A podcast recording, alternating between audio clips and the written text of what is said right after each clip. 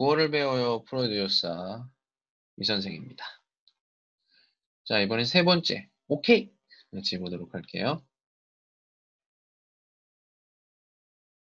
자, 왜 오케이라고 했을까요? 음, 비슷할 수도 있어요. 예, 준모의 집에서 있었던 일인데요. 결국에는 신디가 준모의 집에서 지내기로 합니다. 그래서 네 명이 모여서 이야기를 하는 도중에 있었던 일인데, 자, 도대체 무슨 일이 있었기에?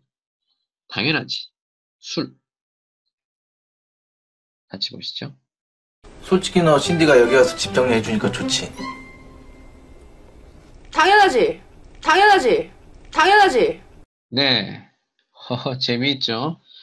예, 저거 한국 사람들이 하는 음, 술 게임, 술을 마실 때 하는 게임이에요. 지는 사람이 술 한 잔씩 더 먹는 그런 게임이죠.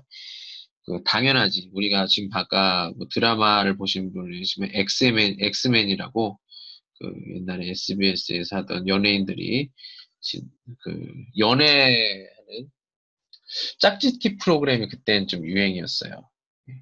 그때 했던 게임 중에 당연하지입니다. 어떤 질문이든 간에 모두 당연하지 이렇게 대답을 하는 거예요. 그러면서 대답하지 못하면 슈러 지는 거죠. 자, 오늘 대사는 굉장히 간단합니다. 당연하지, 위디어. 당연하지. 자, 그 중에서 여기 뒤쪽에 있는 당연하다의 단어는 아지만 여기 보면 지를 잘 모르는 분들이 있어서 지 설명을 잠깐 해보도록 하겠습니다. 하나의 종결음인데요. 원래 이렇게 이원으로 하면은 뭐예요? 상대방에게 어떤 걸 좀 확인할 때 쓰는 표현이죠.